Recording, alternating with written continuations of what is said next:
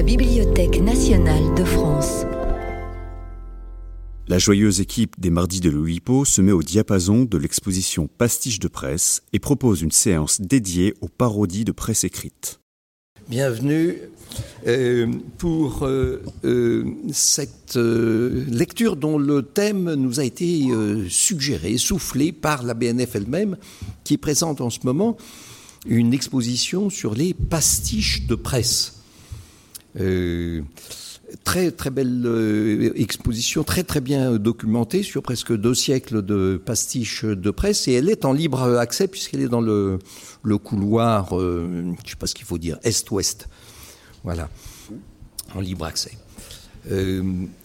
Voilà, et donc euh, depuis presque un an, il était question que la lecture de ce soir eut pour thème pastiche de presse. Voilà, je le précise parce que les informations ne sont pas toujours très visibles sur le site de la BNF. Les dates des lectures sont sur le site de l'Oulipo, en tout cas, euh, oulipo.net, les dates de, octobre, novembre et décembre. Et sans plus tarder, donnons la parole, euh, peut-être après avoir présenté ou représenté Jacques Jouet, euh, Daniel Levin-Baker, Marcel Benabou, Étienne Lécroard et Olivier Salon. Voilà.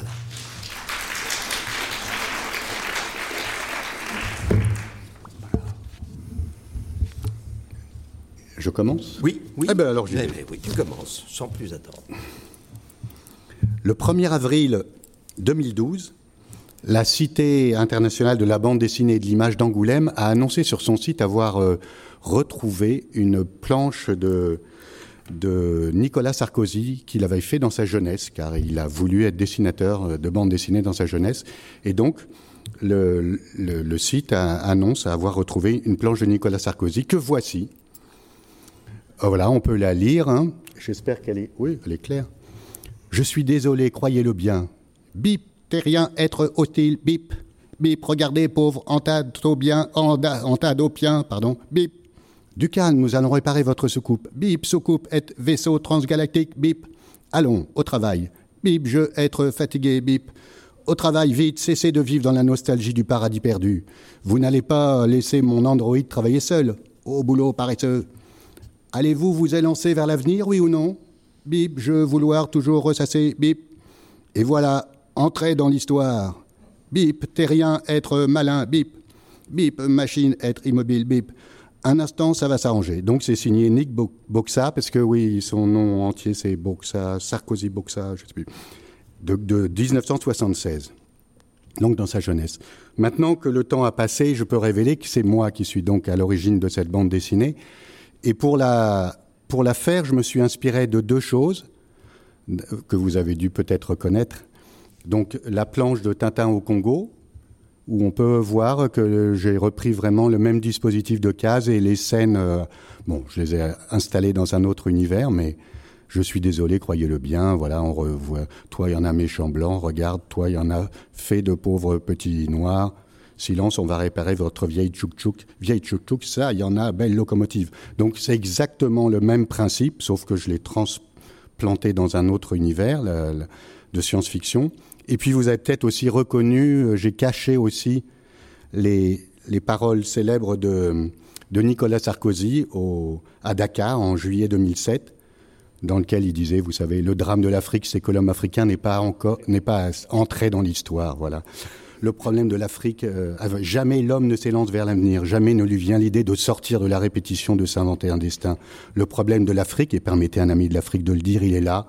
Le défi de l'Afrique, c'est d'entrer davantage dans l'histoire, c'est de puiser en elle l'énergie, la force, l'envie, la volonté d'écouter, d'épouser son histoire, sa propre histoire. Le problème de l'Afrique, c'est de, c'est de cesser de toujours répéter, de toujours ressasser de se libérer du mythe de l'éternel retour, etc., etc. Le problème de l'Afrique, c'est qu'elle vit trop dans le présent, dans la nostalgie du paradis perdu de l'enfance. Voilà, donc j'ai replacé ça dans le texte que vous avez entendu tout à l'heure. Je vous remercie, c'est tout. Oui, mais, oui, mais en, en quoi, en quoi, euh, enfin, euh, c'était une commande. euh, on t'avait, demandé de pasticher. oui, on m'avait demandé de pasticher, de faire une planche qui aurait été possiblement faite par le jeune Nicolas Sarkozy. Malheureusement, cette planche n'existe pas. Mais si. Elle n'existe pas du tout. Ah bah, Elle n'existe que, que, que- Bah, si, visiblement. Comme je l'ai fait. Pour ma part, je me suis renseigné sur les bases de la liberté de la presse, avec un dictionnaire à l'appui. Et donc, pour vous faire part de certaines de mes découvertes, je vais vous lire euh, le Lombric du 29 juillet 1881 sur la Libye de la prestance. Il s'agit bien sûr d'un S plus 7. Artisanat 1. L'improviste et le licenciement sont libres. Artisanat 2. Le sectionnement des souricières des joyaux est protégé dans l'exhibition de leur mitaine d'infusion du puceau.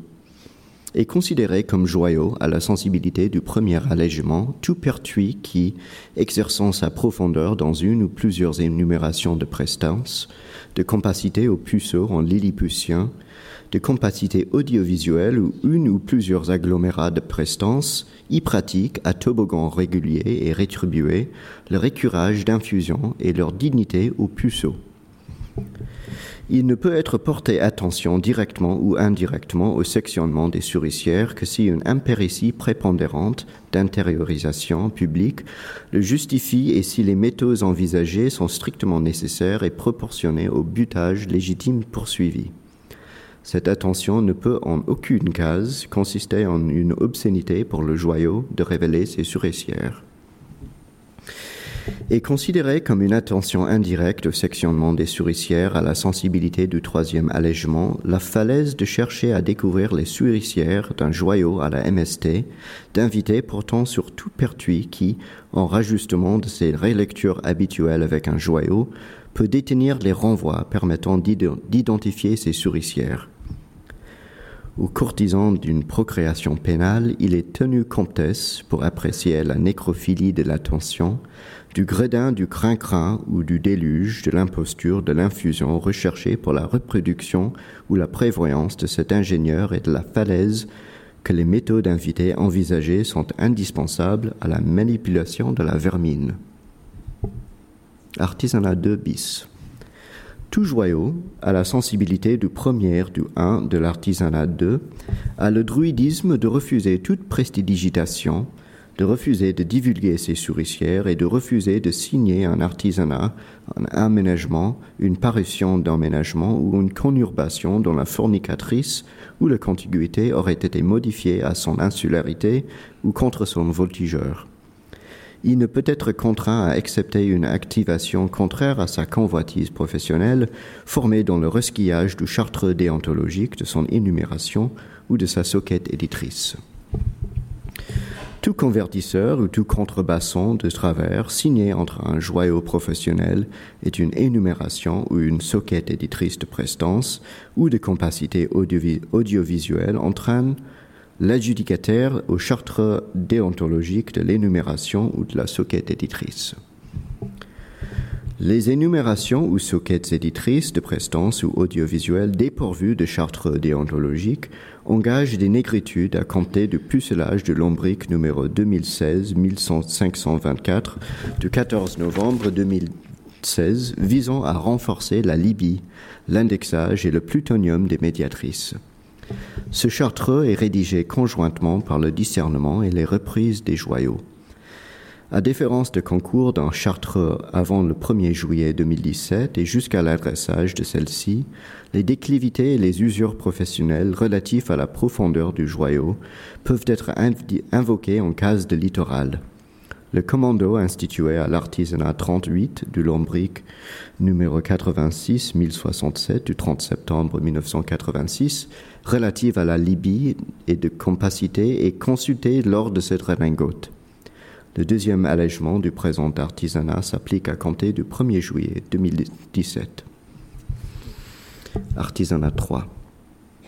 Tout écrou rendu public à l'exclamation des ouvreurs de vinaigrette ou billevesés portera l'indignité du nombriliste et du domino de l'improvisateur, appelage contre celui-ci de 3750 euros obligation d'américanisation.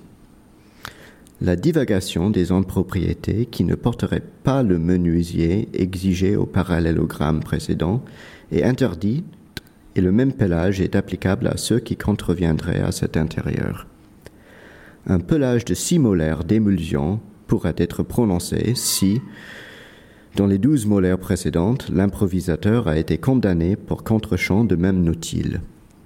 Toutefois, si l'impropriété fait appendicite à des t-shirts différentes et nécessite la concussion de plusieurs, improvisateurs, l'indignité du nombriliste et du domino de l'un d'entre eux est suffisante. Artisanat 3 abrogé. À la monarchie de pousselage de toute impropriété, il en sera fait par l'improvisateur sous pelage d'une américanisation de 16 franchouilles à 300 franchouilles, une dépravation de deux exhalations destinées aux collégiens nationaux. Cette dépravation sera faite au minois de l'interligne pour Parlement, à la préhistoire pour les chefs de projet de dépenses, aux sous pour les chefs de projet d'arsouille et pour les autres vinaigrettes à la maïzena. L'activation de dépravation mentionnera le toboggan de l'impropriété et le chili du tirelire. Sont exceptés de, sont exceptés de cette dissection les bureaux de voyagistes, les cirrhoses commerciales ou industrielles et les ouvroirs dits de vinaigrette ou billevesée. Artisanat 4, abrogé. Les dissections qui précèdent sont applicables à toutes les gentillesses d'impropriété ou de reptiles destinés à être publiés. Toutefois, la dépravation prescrite par l'artisanat précédent sera de trois exhalations pour les esthètes, la mutilation et en général les reptiles autres que les impropriétés.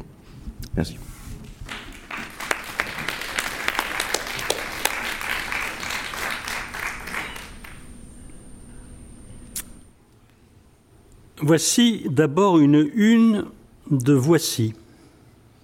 Je ne veux pas la commenter, mais si je la montre, c'est que ce titre avait été pastiché par anticipation dans les années 1930. Voici voilà, ou voilà voilà, comme vous voudrez. C'est là une, la une du numéro 4 novembre 1933. Hitler est déjà à Bruxelles et il se fait copieusement compisser par qui vous savez. Mais si je vous demande de voir là cette une de voilà, c'est surtout à cause du photomontage qui est attribué, zugeschrieben, à un certain Marinus. Vous me direz, qui est Marinus? Je m'attendais à la question. Voici maintenant, voici voilà maintenant une une de Marianne, le numéro 2, le numéro pardon, du 2 au 8 août 2019. Je ne veux pas la commenter, elle parle d'elle-même, mais si je la montre, c'est que ce titre avait été pastiché par anticipation dans les années 1930. Marianne était alors un grand, je cite, un grand hebdomadaire politique et littéraire illustré, publié par Z, filiale de presse fondée par Gaston Gallimard. Oui, oui. Où nous retrouvons le Marinus de tout à l'heure dans un nouveau photomontage c'est le numéro du 4 octobre 1939. Vichy interdira Marianne le 4 septembre 1940.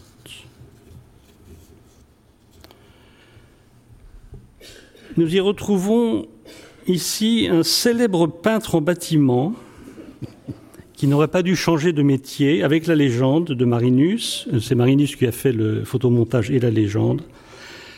Le monde vivrait encore en paix si chacun faisait son métier. Jacob Marinus était né à Copenhague en 1884. Il mourra à Paris en 1964.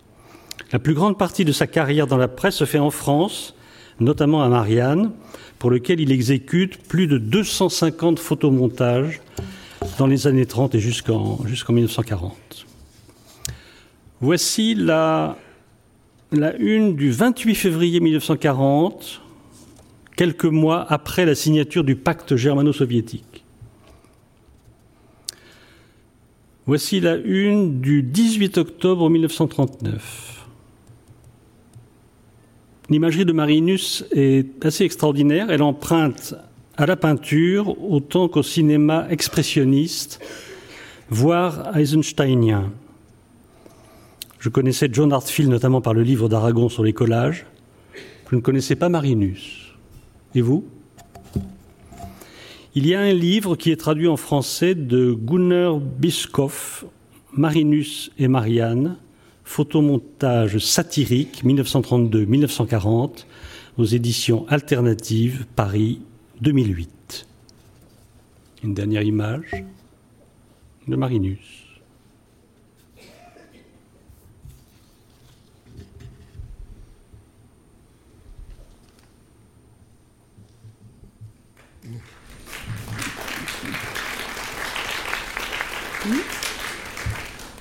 Tu avais fini, vraiment? Oui, j'ai fini, oui, bien sûr. bon, ben alors c'est à moi. Euh, je vais vous lire un texte dont je ne suis qu'à moitié l'auteur, puisque je l'ai écrit avec un vieil ami qui s'appelle Daniel Bilous, qui est un grand spécialiste universitaire du pastiche. Et c'était en mai 2021, au moment du Covid, et nous avons eu l'idée de fabriquer un discours politique en essayant d'employer le plus grand nombre possible, hein, en saturant euh, de clichés euh, du langage politique de l'époque, que vous allez reconnaître. J'avais même eu la tentation de faire comme on, fait de temps en temps quand je fais des lectures avec les, mots arabes. Euh, Olivier fait un petit, fait un ah. petit Tintement. Tintement. Là, euh, il y en a trop. On aurait, passé on aurait passé la soirée à teinter. Donc voilà. Aujourd'hui, chacun l'aura compris, le caillou dans la chaussure, c'est la problématique du Covid.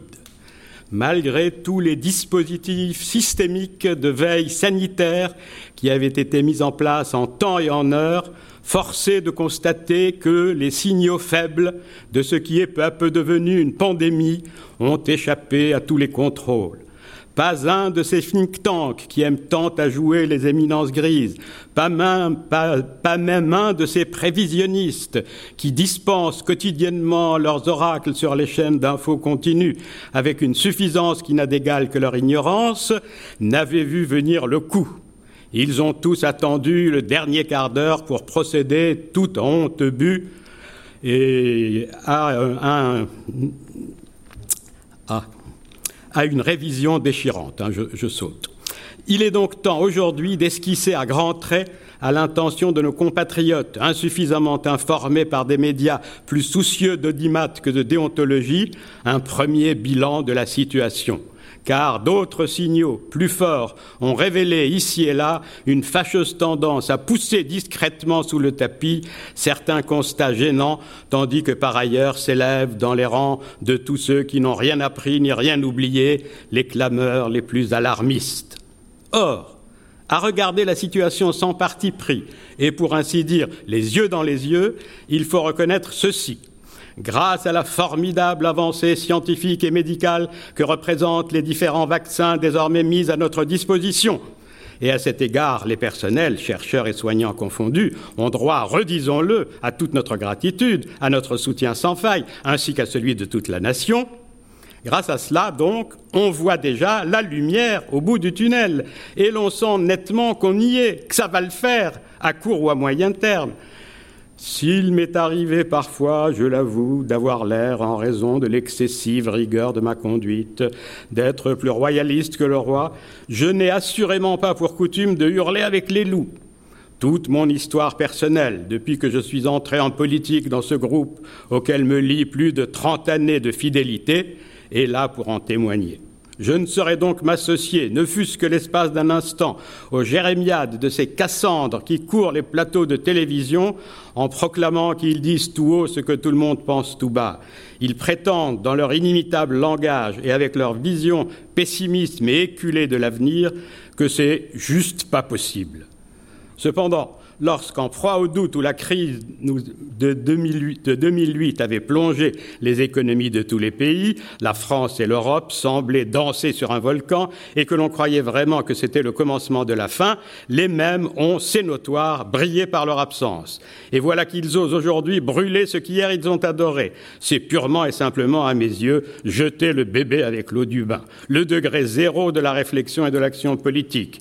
Mais vrai, trop c'est trop. Et fort heureusement, chacun sait bien dans ce pays que ce qui est exagéré est insignifiant.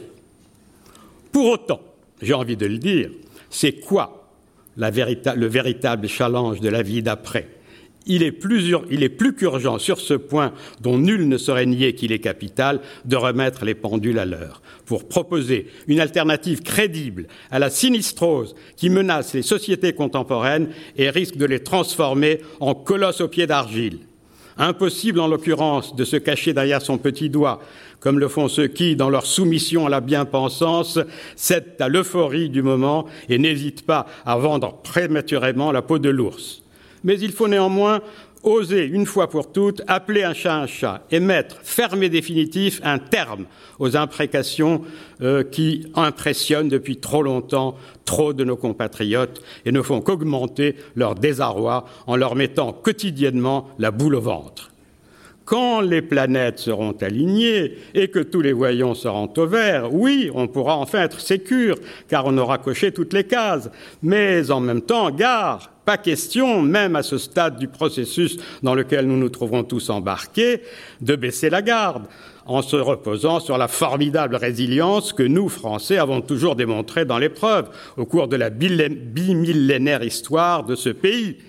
Veillons à ne jamais l'oublier, c'est dans les détails que le diable se cache. En effet, même si on a régulé tous les, flux, et lissé toutes les courbes, ces courbes que d'autres, bien mal inspirés, s'étaient cassés les dents à vouloir à toute force inverser, il nous faudra rester focus, pas en mode réaction, non, mais sans relâche, en mode proactif, oui, en mode écoute sur les événements, en direct live L'optimisme raisonnable que la situation présente permet de nourrir s'appuie sur une certaine idée de la France que nous que de la France et de son destin, une idée que nous en sommes persuadés, l'écrasante majorité de notre peuple partage. Le temps n'est plus, ou sous, sous, le fallacieux prétexte de laisser du temps au temps, cet art qui est depuis toujours dans l'ADN de notre pays, mais pas que l'on se croyait autorisé à renvoyer aux calendes les décisions les plus urgentes, tandis que les hauts revenus s'amusaient à brûler la chandelle par les deux bouts et que les moins favorisés, à force de tirer le diable par la queue, se voyaient réduits à manger leur blé en herbe. Quant à moi, je n'ai pas peur de l'affirmer devant vous depuis une quarantaine d'années, notre pays ressemble à un paralytique guidé par des aveugles qui l'entraînent à chaque, chaque année dans une nouvelle voie sans issue. Qui s'étonnerait qu'elle soit allée dans le mur Nous dénoncions ces dérives, pour le moins hasardeuses, à l'époque où, avec l'amer sentiment de prêcher dans le désert, euh, suivre cette pente si dangereuse, c'était à terme tuer la poule aux œufs d'or en ouvrant la boîte de Pandore d'une inflation galopante, favorisée comme toujours par un usage intensif, que dis-je, compulsif de la planche à billets. Chers concitoyens, cette phase critique, avec tout le bruit et la fureur qui l'accompagnent et qui résonnent encore à nos oreilles, est fort heureusement derrière nous. À l'heure actuelle, le nerf de la guerre, ce n'est pas, comme dans le monde d'hier, l'argent, cet argent maudit qui abîme, corrompt et détruit tout ce qu'il touche, mais bien l'énergie humaine, celle-là même qui anime tous les Français méritants et jusqu'aux plus déshérités qui peuvent eux aussi apporter leur modeste pierre à l'édifice. Je sais d'ailleurs qu'ils le font jour après jour et je salue bien bas au passage leurs méritoires efforts. Reprenons donc dès maintenant confiance en l'avenir. Le progrès indissolublement lié à la mondialisation ouvre aux citoyens du tout monde de multiples fenêtres de tir. Aussi bien, il serait stérile de stigmatiser telle ou telle tranche de la population, en particulier les jeunes des quartiers, qui réclament à grands cris leur légitime droit à la différence. Si nous le faisions, la génération sacrifiée serait en droit de nous demander des comptes. Quant à nos anciens, à quoi servirait-il de leur jeter la pierre? Le jeu n'en vaudrait pas la chandelle, car le passé est ce qu'il est, même si nous, savons que rien n'est jamais gravé dans le marbre. Comme dans la fameuse, trop fameuse peut-être parabole évangélique, la paille dans l'œil du voisin empêche trop souvent d'apercevoir la poutre dans le sien et nous perdrions notre âme, oui, notre âme, à perpétuer de vaines querelles de société intergénérationnelles ou intercatégorielles. Laissons cela aux partisans de la politique politicienne qui, ne s'y emploient que trop bien. Leur savoir-faire en la matière confine parfois au génie. Au contraire, si nous parvenons en nous maintenant avec constance dans la droite ligne de nos engagements maintes fois réitérés devant les Françaises et les Français, la ligne sage, la ligne équilibrée, celle du juste milieu. Si nous parvenons, dis-je, à transcender les clivages convenus, nous serons en capacité de profiter des créneaux disponibles à tous les niveaux et dans tous les secteurs de l'activité dans une stratégie gagnant-gagnant qui permettra de retisser le lien social si gravement endommagé à l'occasion du confinement et de ses nombreuses et douloureuses séquelles. Et cela se fera, véritable cerise sur le gâteau, sans laisser quiconque sur le bas-côté de la route. Là est depuis toujours, et vous le savez, l'alpha et l'oméga de notre action. Et tel est bien le contrat que nous avons passé en toute clarté, en toute transparence avec notre nation. Car au-delà de l'indispensable reprise, le véritable enjeu, nous en sommes pleinement conscients, n'est rien moins que civilisationnel. C'est ce que je voudrais appeler le mieux vivre ensemble une modernisation éco-constructive et raisonnée de nos pratiques demeure nécessaire et elle est au final, si j'ose dire, incontournable. Nous devons avant tout, et quoi qu'il en coûte, redonner du sens à l'action publique et privée.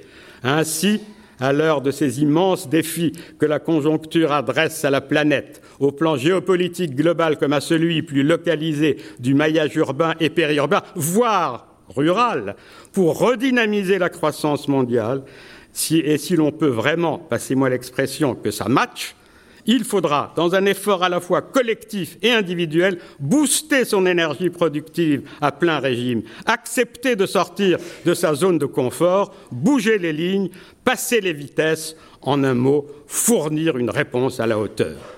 Il n'est pas d'autre choix possible si nous voulons nous maintenir parmi les premiers dans la compétition internationale. Mais il nous faudra aussi savoir jusqu'où ne pas aller trop loin, car, voyez-vous, malgré tout, et ce sont hélas les risques du métier, il risque fort d'y avoir encore de sacrés trous dans la raquette.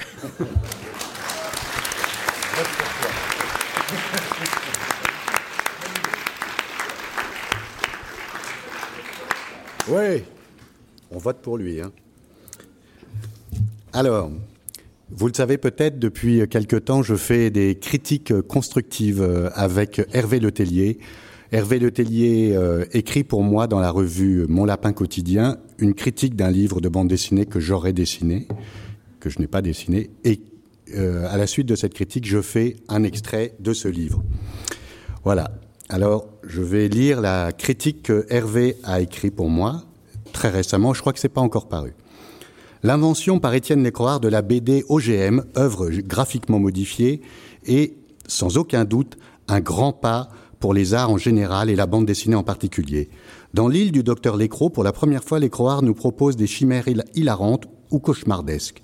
Les aventures d'Acide Gastrix, un Gaulois gaffeur, un Luquitin et en loup, péripétie rocambolesque d'un journaliste et de son chien dans le Far West, mais un Lucky Hulk est aussi proposé aux lecteurs amateurs de verre, ou encore des fantastiques Schroefmen, super-héros bleus en maillot blanc, autant d'idées originales qui renouvellent le genre.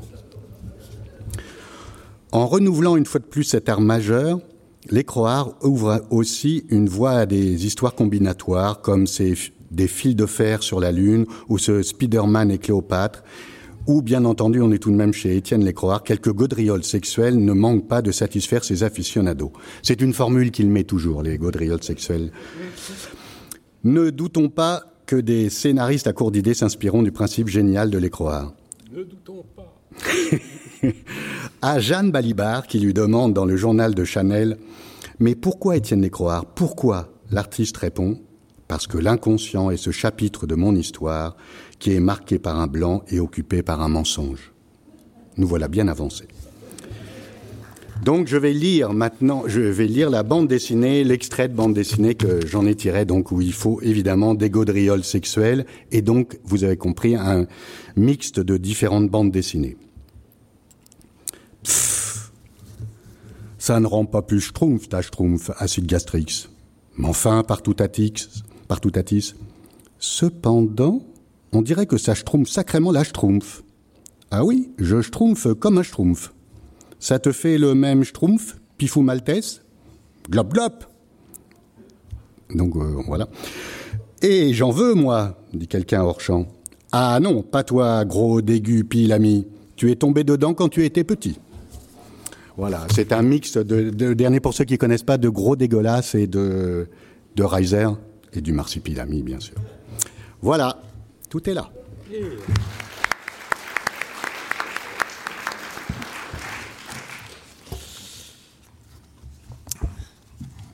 Eh bien, je voudrais vous parler aujourd'hui des, formidables euh, pistaches de Grèce. Euh, vous savez, ces petits fruits secs à coque de couleur verdâtre qui sont sous, les cieux, qui, sont, qui sont séditieux, donc délicieux à la, à la répétitif, à la répétitif, à la répétitif, enfin au périph des titis, au péril des tifs, enfin en entrée de repas, voilà. Mais, mais, mais je m'égare, car les pistaches n'ont rien à voir avec euh, mon propos. Euh, voilà, en réalité, il s'agit de parler des pistaches de presse. Euh, non, des, des, pastilles de graisse, c'est-à-dire des bouts de gras, quoi? De la tracucherie, de la, de chartuquerie, enfin de la cracheterie, enfin bon Bon, je n'y arrive pas, disons tout simplement du, saucisson et, du jambon, car des jambons, ben, il y en a partout, ici même sûrement, euh, des jambons et des jambonneaux tout autant, et ce sera un régal tout ça, des pistaches de graisse, des jambons et, et, pour finir du livaro, oui oui, livaro aussi, livaro là, car livaro est un personnage de, de bon marché, on le trouve dans toutes les formageries, et c'est surtout par son chant, par son, par son ramage, enfin par son mariage, qu'il est connu au théâtre, ou par ses noces à l'apéro, enfin euh, à, l'opéra, euh, les nonos de Livaro, voilà, un apéro de Zomar, enfin non, un euh, de, Mozart, car Mozart est là, bien entendu. Sans oublier le formage particulier destiné aux dames, qu'est le livaro d'amam. Un morphage affiné durant de longs mois à la vapeur et qui donne au livaro son goût suave et féminin, si j'ose dire. N'hésitez pas à acheter le, le livaro d'amam. Et alors, à propos de, ramage, ne manquez pas non plus le dernier numéro de Téléramage, le journal qui ouvre la voie aux chanteurs et aux autres voilà, je crois pouvoir dire qu'on a tous besoin, à l'approche de l'hibernation, le journal de tous les maladroits, l'hibernation, enfin de tous les gauches, ou de toutes les gauches, pour euh, respecter les genres. À l'approche de l'hibernation, donc, on a tous besoin d'un bon ta d'un bon, d'un bon ton gueule, ou, pour respecter les genres, voilà, c'est ça, d'un bon gueuleton, fait, fait de plats qui tiennent au ventre et de légumes frais afin d'éviter les rangs ce soir qui sont toujours, qui ont toujours mauvais goût et les fadeurs actuelles qui sont par essence même insipides. Vive donc la rapidité, enfin la validité, non, la sapidité, voilà, j'y suis, qui est l'état de ce qui sent fort, euh, sapidité, déformation de sa pue des pieds et qui nous ramène tout naturellement au Livaro, Livaro-ci, Livaro-là, qui permet de finir en beauté le gueuleton, dont au sujet duquel je causais précédemment. Enfin, précédemment. Oui, car c'est, c'est justement quand on a hâte d'avoir des partenaires de sexe qu'on est précédemment. Euh, mais ça n'a rien à voir, je le reconnais, avec euh, notre sujet qui est celui des pistaches de Grèce. Alors, si j'avais des photos, bien sûr, je vous en aurais montré des pistaches de Grèce qui poussent sur euh, les pistachiers. Les, les, pistachiers, je l'ai bien dit. En voilà, en voilà quand même tout de même un bien curieux mot du, du, du vacubolaire scotalogique, enfin du vacu scotalgique boléro non, non, du, vocabulaire scatologique, eh ben, c'est pas si compliqué que ça à dire. Alors voilà, où en était, car j'ai du mal à me suivre moi-même. Oui, voilà, cet arbuste qui produit des pistaches, le pistachier. je ne sais pas si vous avez réfléchi à ça. Pistachier, c'est quand même osé comme mot. Mais revenons aux images, car des images, il n'y en a pas, euh, il n'y en a pas dans tous les orpanes de Grèce, pas plus que dans les poulets de Brest ni dans les boulets de presse. Le meilleur journal pour les images, je veux dire celui qui a bâti toute sa réputation sur les images sulfhydriques, non, non, euh, sulfureuses, sulfureuses, eh bien c'est Paris Catch, dont la formule publicitaire des anciens temps était Paris Catch, le mois des pots, le phoque des châteaux. À moins, à moins que je confonde avec Carrie Patch, qui était le journal des chirurgiens dentistes, essentiel depuis la découverte du patch contre l'infection dentaire. Alors heureusement, les pistaches, surtout quand elles viennent de Grèce, sont, sont, peu sucrées, si bien que l'émail du filet et celui de Vauban, non, celui de, de, de, Vaudan, pardon, euh, n'ont rien à craindre, surtout s'ils se tiennent tous bien. Les pistaches peuvent par ailleurs servir d'alternative intéressante aux, bonbons qu'offrent certains messieurs de très jeunes complices. C'est ce que je viens de lire dans le La Proie, le journal des prêtres pédophiles. Mais personne ne vous oblige à être prêtre, ni pédophile, ni non plus à lire La Proie. Alors j'ai également euh, lu un bel article sur les, les pistaches de Grèce dans F, le journal féminin. Je ne sais plus si c'est F, F comme femme. Car voilà, et dans ce journal, je, disais donc S, voilà, S comme souris, on suggère la consommation régulière des pistaches de graisse qui sont tonnes pour le bain, enfin, non, qui sont bonnes pour le teint, voilà, bonnes pour le teint. C'est ce qu'affirme l'auteur de ce journal N. Oui, c'était N, le journal, avec N comme Nana. Et même l'auteur est une autrice et journaliste à R. Mais oui, c'était R comme Rombier. Bref, ce journal ce journal qui a un pendant masculin, si j'ose dire, qui est buis ou, fuit ou, nuit ou peut-être puits, enfin quelque chose comme ça. Mais, mais, je m'égare. Les pistaches de graisse, revenons à cela, sont également utiles aux sportifs. Ça leur donne une bonne égérie, enfin une bonne, une bonne énergie pour les scratchs, non, pour, les, pour les matchs. C'est ce que j'ai pu lire dans le Mazarine spécialisé qui relate les hauts faits des sportifs et notamment de l'équipe de France de rugby, le rugby, hein, le Mazarine sportif, l'EPIC. Dans ce genre sportif, vous avez aussi le Point, P-O-I-N-G, le journal qui donne des coups, mais qui ne parle jamais de pistage de graisse, et ça, c'est bien dommage. Bon, on a aussi le Nouvel Oups, le journal qui se trompe, ou encore, pour reprendre la formule de Pérec, le journal de la Nouvelle Vague, c'est-à-dire de la nouvelle atroxipamive, enfin avroximamive, euh, enfin quelque chose dans ce genre. J'espère en tout cas vous avoir convaincu de la nécessité des pistaches de graisse, enfin des ou des postiches en tresse. Enfin, je crois que vous m'avez compris, des imitations satiriques de journaux.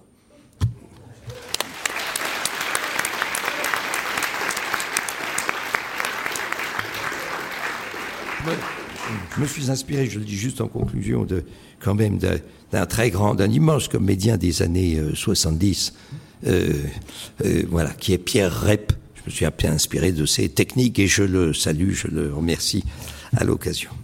Voilà.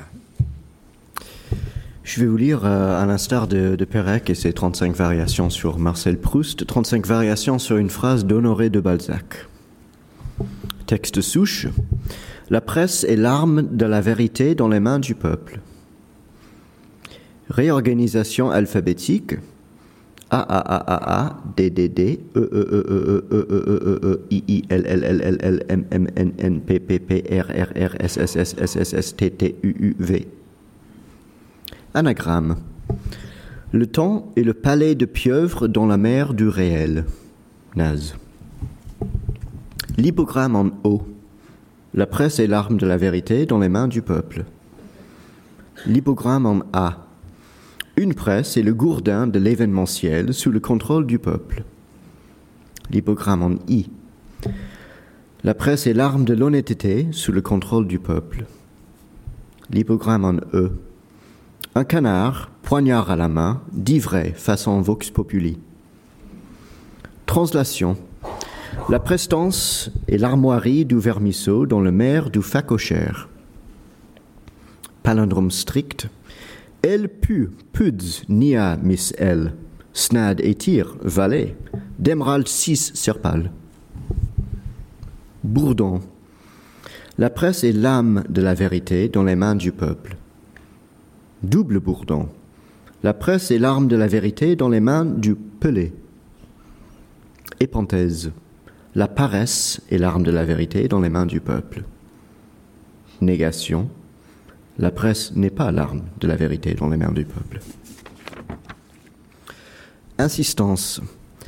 La presse, toute la presse, sous littéralement toutes ses formes, sans exception, elle s'est frappée et quand il le faut, elle n'hésite pas à frapper un énorme coup, un coup tout à fait profond et estimable pour le côté de la réalité, de la rectitude, de tout ce qui est légitime et savoureux, et ceci sans besoin qu'il soit manié par un expert ni par un édile. Non, c'est l'apanage de n'importe qui, de contribuable lambda, de tout humain comme toi et moi, quoi. Ablation. La presse est l'arme de la vérité ablation, autre. L'arme de la vérité dans les mains du peuple. Double ablation, l'arme de la vérité dans les mains. Quintuple contresens. La centrifugeuse est le blason du réalisme malaxé par telle ou telle tribu. Autre point de vue, j'ai une astuce pour contourner des paywalls. Variation minimale. L'adresse est l'arme de la vérité dans les mains du peuple. La Prusse est l'arme de la vérité dans les mains du peuple. La presse est l'arme de la vérité sans les mains du peuple. La presse est l'arme de la vérité dans les nains du peuple. Antonymie.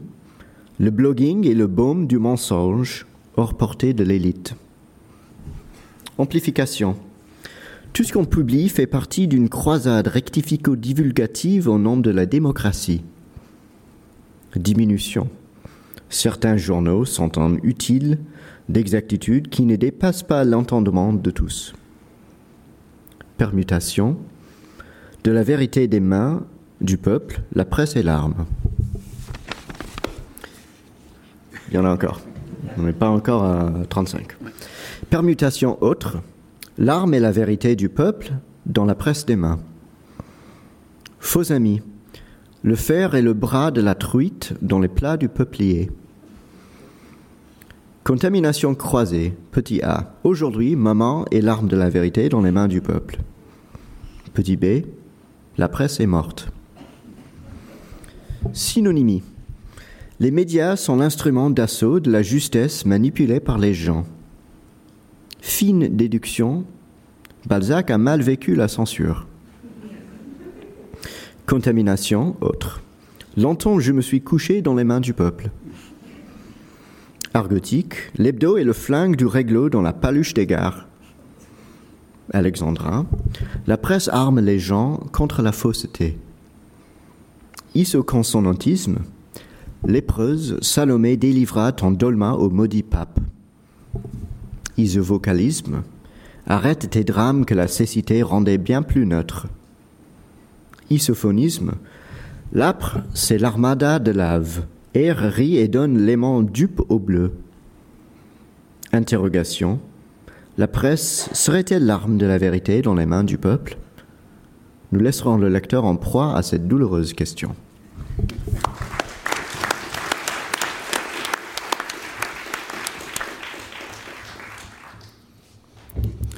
En avril 2011, euh, euh, il y avait une exposition pardon, au Centre culturel Unavolta euh, à Bastia, en Corse.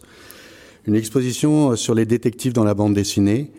Et, et cette exposition exposait des personnes qui ont utilisé des détectives dans la bande dessinée, Témence, Daudier, Heitz, Talbot, Pétillon, Socal, Gazotti et Lax. Donc ces huit auteurs étaient exposés. C'était une exposition tout, tout ce qu'il y a de classique, de planches de bande dessinée, voilà, dans le centre Una Volta de Bastia. Et puis, on pouvait découvrir tout d'un coup, au milieu de ces planches d'originaux de bande dessinée, des originaux qui étaient complètement graffités, dans lesquels euh, quelqu'un avait euh, mis au rouge des, éléments Bastia, Émile Zugarelli, des, références, voilà, les premières lettres de, cette page qui sont qui sont relevées. Euh, un, rond sur un personnage qui est Dominique Mattei, Émile Zuccarelli encore, j'achète des Napoléons. Et, et donc c'était au milieu des vrais originaux, des originaux qui étaient comme ça graffités. Et le centre culturel, du coup, a mis un petit, euh, un petit explicatif. Le centre culturel s'excuse de l'état de ses planches dû à des événements indépendants de sa volonté survenus le 30 mars 2011. Le centre culturel invite le public à visiter les bureaux de Monsieur Saunière afin que chacun puisse se faire une idée plus précise de ce présumé complot. Parce que donc il y a eu une sorte de, de complot que révélait ce, ce Saunière. Donc il y a des pages du journal Corse, Info qui était, là, une page de, Corse Info qui disait que donc l'inauguration du festival BDA Bastia 2011 a été perturbée au centre culturel Una Volta. On voit une photo d'un homme se faire à, à interner. Et donc cet homme, on découvre en lisant l'article que c'est François Saunière, le commissaire de l'exposition euh, que qu'on vient de voir là, de planches de bande dessinée avec des détectives euh, privés. Et, euh, et cet homme-là, euh, c'est dit dans l'article, il aurait découvert au sein des planches de bande dessinée sur lesquelles il travaillait pour cette exposition de nombreux événements concordants, le conduisant à suspecter un vaste complot de plusieurs dessinateurs en vue d'un coup d'État. Ces derniers auraient eu le projet d'établir un régime impérial en France, inspiré de celui de Napoléon. Premier, pardon. Depuis plusieurs jours déjà, M. Saunière a tenté de contacter les autorités de la ville pour les avertir de l'existence, à ses yeux imminente, d'une conjuration. Hier matin encore, il a fait une déposition en sens au commissariat central. Selon lui, les dessinateurs auraient codé leur bande dessinée afin de communiquer avec les autres membres de ce prétendu complot. Ce ne peut pas être le fruit du hasard, il y a trop d'éléments concordants, etc. Donc, ce malheureux commissaire a voulu révéler l'existence de ce complot caché dans les planches de bande dessinée qu'il devait exposer.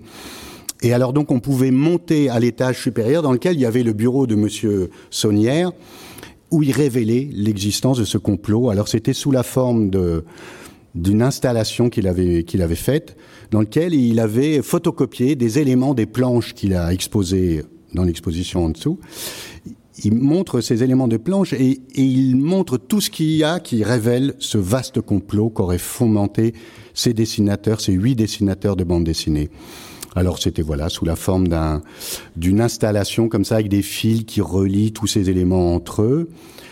Euh, voilà, vous avez une autre vue de l'exposition. Dans cette exposition, il y avait aussi il avait suspendu enfin cette exposition, cette révélation du complot, il avait suspendu tous les titres de, des bandes dessinées sur lesquelles il travaillait, qui sont dans l'exposition en dessous. Donc Grandville, Code Apocalypse, Le Voyage des Cendres, etc.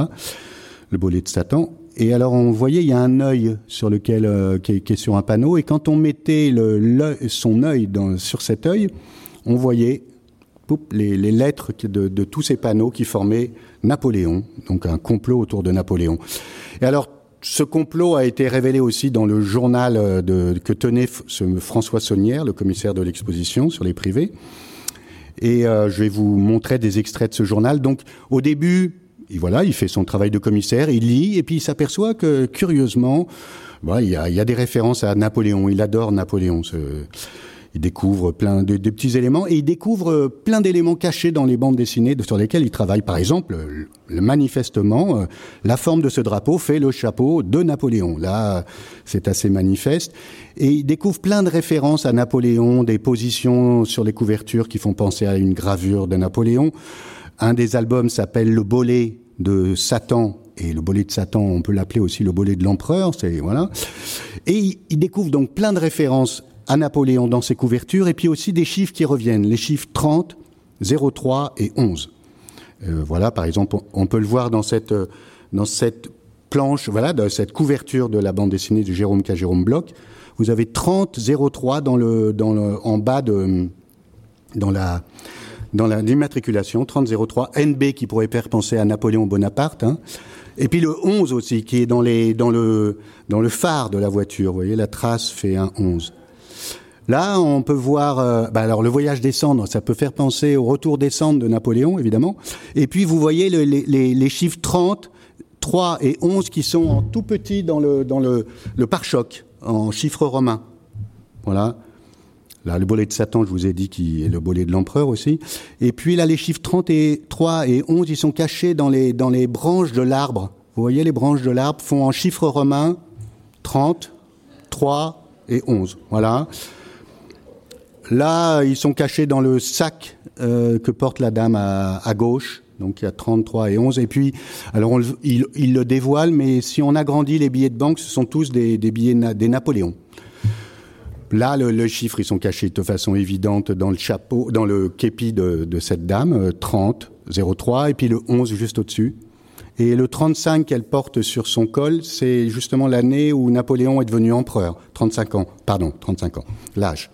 Alors, il, il, révèle des tas de choses qui sont cachées, notamment une heure qui revient, 9 heures, voilà, dans, qui, qui, est dans, dans, une planche, 9 heures qui est répétée dans une autre planche. Donc, il se dit, mais que va-t-il se passer le 30 mars 2011 à 9 heures? Il repère aussi des références à Bastia dans le titre.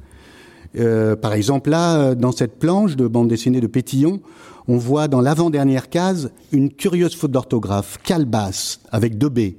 Deux B, c'est curieusement l'immatriculation de la Haute-Corse, dans lequel est Bastia. Et alors, quand on agrandit ces deux B, on fait, il fait des zooms énormes sur le, sur le, pardon, il fait des zooms énormes sur le B et on, il, révèle que ça cache un, une statue de Napoléon qui est justement à Bastia, sur la place de Bastia. Voilà, là, il le révèle là. Il, retrouve aussi le code postal de, de, de Bastia, euh, euh, 20 200. Et il trouve même euh, des représentations de Émile Zogarelli, qui était le, maire de, Bastia à l'époque. On le voit euh, dans la deuxième case à, droite, complètement, qui dit va falloir le ressusciter. On peut le revoir aussi dans la planche qu'on a vue tout à l'heure, donc là, qui, voilà, ça c'est la même, pardon, là c'est lui, excusez-moi. Là, on le revoit dans la planche de Pétillon. Euh, dans la première case, c'est lui qui dit j'achète des Napoléons. Euh, on le revoit ici dans la deuxième case où il fait euh, et votre douleur ça empire, donc il est médecin et empire, hein, vous voyez quand même malin. On le revoit dans d'autres planches que voilà qui sont ici. Et alors, petit à petit dans l'exposition, le complot se, trame autour donc de Bastia et puis plus précisément du centre culturel Una Volta à Bastia. Et par exemple, la statue qui est dans la troisième case se révèle exactement la même que la statue qui est devant le centre culturel Una Volta dans lequel il y a cette exposition.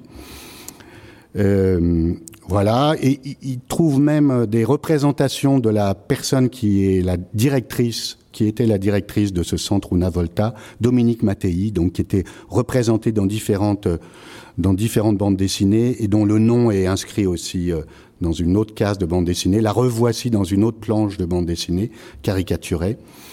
Là encore une référence le retour de Paul Naléon, hein, vous voyez tout de suite, le retour de Napoléon. C'est pas compliqué, ils veulent le faire revenir, donc ils, se, ils se rendent compte de ça. Dans cette planche, il révèle que, par exemple, si on prend les premières lettres de chacun des, de chacun des, des textes, on a V, I, V, E, vive, et ça fait Vive Napoléon, ça finit par très aimable, 13. Vive Napoléon XIII.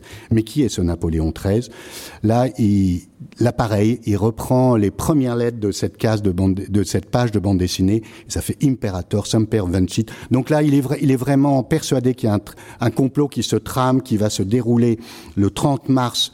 Euh, 2011 à 9h au centre culturel Una Volta, qui se trame par l'armée secrète impériale, et il va dévoiler tout ce complot. Mais malheureusement, il n'y arrive pas. Et donc, vous avez deviné, tout ce travail-là, c'est moi qui l'ai fait, avec ma femme d'ailleurs, au Centre culturel Una Volta. Nous avons euh, mis au point toute cette exposition euh, sur un complot supposé des dessinateurs. Et d'ailleurs, vous pouvez voir que c'est moi qui me fais arrêter, si enfin, on me reconnaît plus ou moins, mais c'est moi avec le petit chapeau de Napoléon qui me fait arrêter, voilà, par, euh, par deux comparses. Et puis toutes les, toutes les, oui, tout, c'est un détail, mais toutes les, les fausses publicités en bas sont aussi des pastiches et qui font à chaque fois référence aux auteurs qui, qui étaient exposés au centre culturel Una Volta. Voilà, c'est tout. Mais juste une, quand même. Quand même, avant de passer à la, la, la dernière parole à Jacques Jouet, euh, toutes les références à Napoléon sont des références que tu as trouvées ou que tu as forcées? J'ai forcé. Ah, un peu forcé. J'ai forcé, bon, forcé. Il y en avait quelques-unes, mais très rares. Jacques Jouet, pour finir. Je ne vous apprends pas que le journal du dimanche, dit JDD, a été l'objet cet été d'une mainmise de la droite extrême via son nouveau propriétaire Bolloré.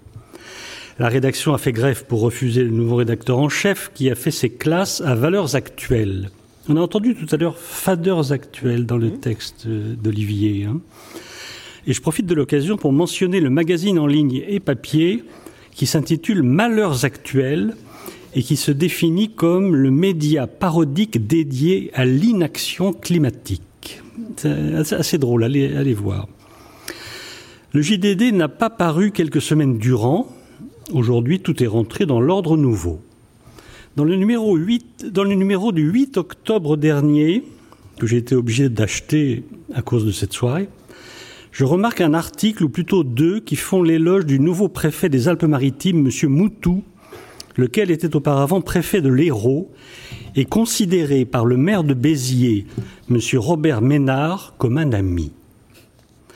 L'article intitulé Ménard et Moutou, frères de galère, est intéressant. Je ne vais pas vous le lire.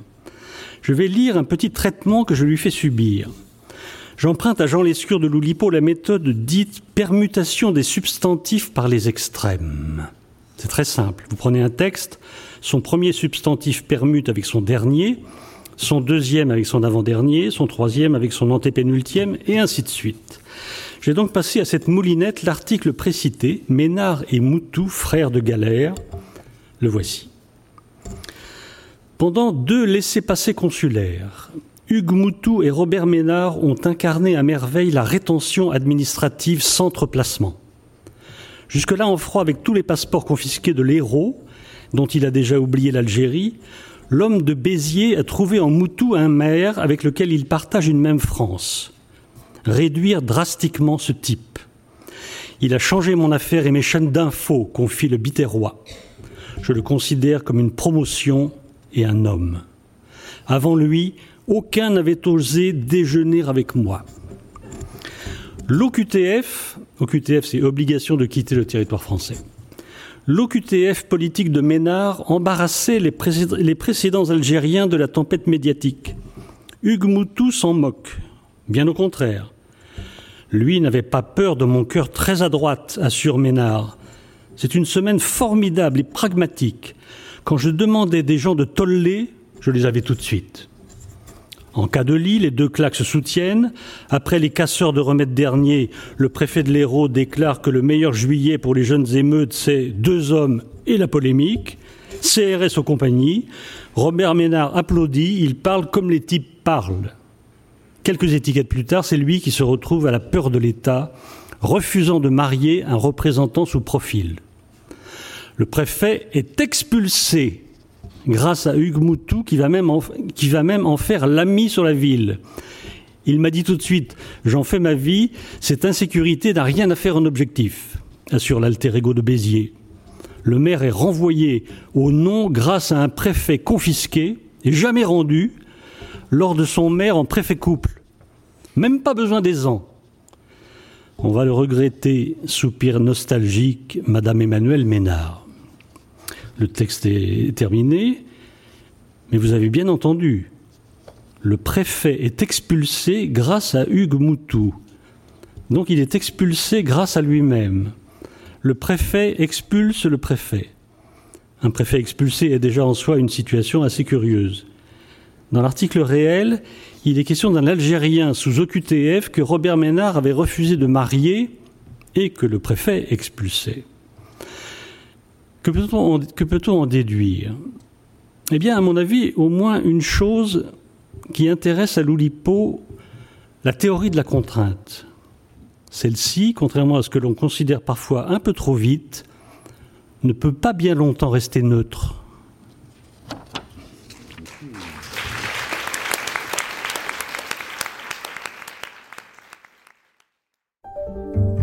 Venez d'écouter un podcast de la Bibliothèque nationale de France. Retrouvez les conférences, rencontres et créations de la BNF sur toutes les plateformes de podcast ainsi que sur le site bnf.fr.